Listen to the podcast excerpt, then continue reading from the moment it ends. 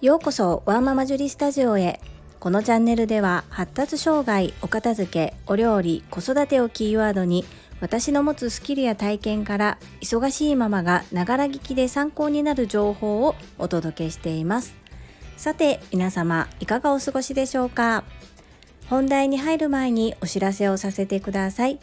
10月31日日曜日ハロウィン当日午前10時30分からデコ巻き寿司オンライン講座を開催いたします。デコ巻き寿司って何という方は過去の第6回目の放送をご参考になさってください。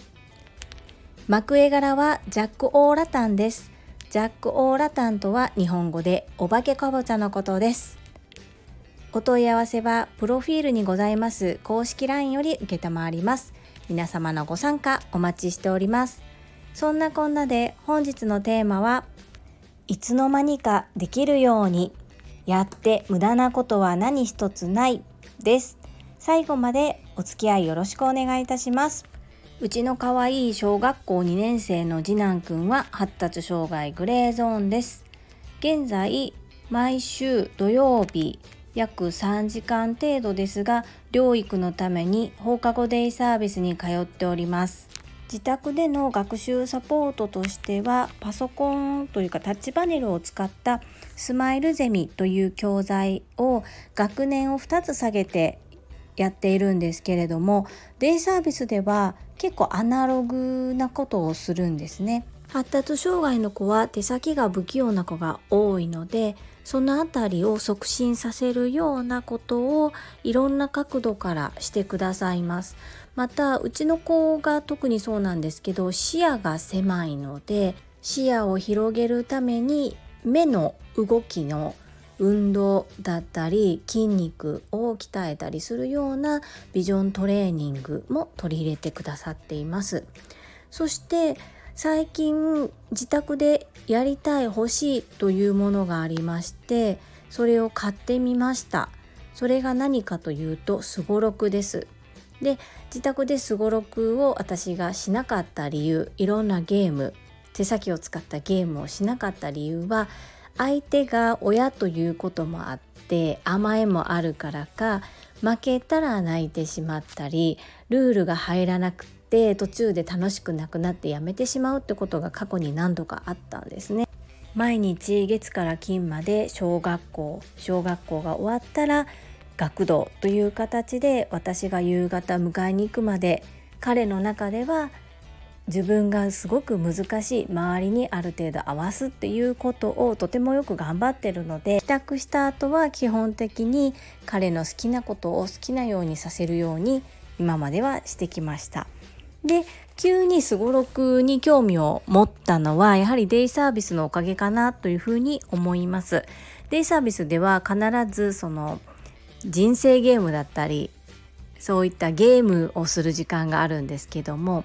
縦割りで上は中学生高校生のお兄ちゃんもいたりするのでそういうお兄ちゃんたちにやっぱり負けるんですよね。すっごい負けず嫌いなので泣いて帰ってくるんですけども別に何かこうあったわけではなく話を聞いてるとすごろくで負けたとか自分が勝てなかったとかそういうところで泣いちゃってたんですただそれを楽しいと思う気持ちもあって私ともやりたいっていう気持ちもあるんだなっていうふうに思って今回買ってみたところちゃんとルール理解してるんですよね。サイコロを振ってサイコロの出た目の分だけ進む。ルールも守り順番も守り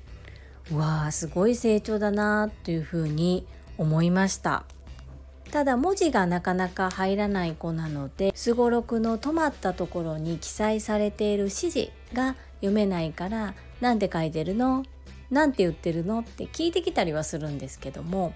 でも以前ルールが分からずやりたいようにできずそれで泣いてしまっていたゲームにならなかった。っていうところを考えるとすごい成長だなと思ってですごく楽しそうにやってるのでなんか見ている私もすごく嬉しくなってしまって あのこうやってデイサービスでルールが分からなかったりうまくできないっていう経験を積んででもやったことで得られた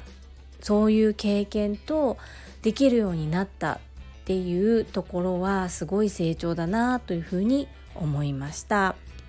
それとどうしても親だと甘えてしまうというところが外部からある程度専門知識を持った方が対応してくださることでできないっていうことができるに変わる瞬間が見えた気がします。どうしても発達障害のお子さんがいらっしゃるお母さんって私が何とかしなくっちゃっていう部分となんかこう外様に外の方に迷惑かけたらいけないっていうところでこう内に内に秘めてしまうような部分があると思うんですけどもまあ私が共働きだったからそういう考え方ができたのかもしれないですけれども専門的な知識を持っている親以外の方に任せるっていうのは本当にこう逃げではなくって子どものためにもとてもうん有効有効的というか、まあ、苦手な部分をできるように底上げするためにも外からの助けを借りるっていうのがすごく大切だなっていうふうに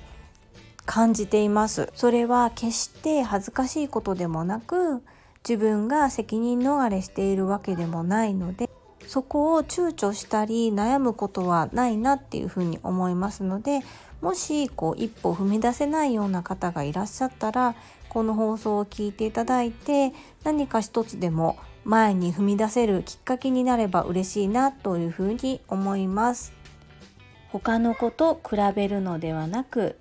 お子様の昨日お子様のおとといお子様の1週間前と比べて今がどのように成長できているのか小さいことでもいいんですそして成長するのにこの私のすごろくの話で言うと1年以上ですねそうやって成果として見えたのに見えるにはすごい年月がかかっています。それでもいいんです。なぜなら成長してくれているからです。その1年前のままの状態をずっとキープしているわけじゃないんですね。これってやはり外からの刺激だったりいろんな取り組みをしたことで彼の中で変化があったから成長できたことなんですよね。なのでどんな小さなことでもすぐに成果が見えなくてもやっていることに無駄はないしこんなに私頑張ってるのにこんなにいろいろやってるのにどうしてできないのどうして変わらないのっていうふうには思わないであげてほしいと思います。根気よく長い目でゆっくり見守ってあげてほしいなというふうに思います。本日も最後までお聴きくださりありがとうございました。ママの笑顔サポーター、ジュリでした。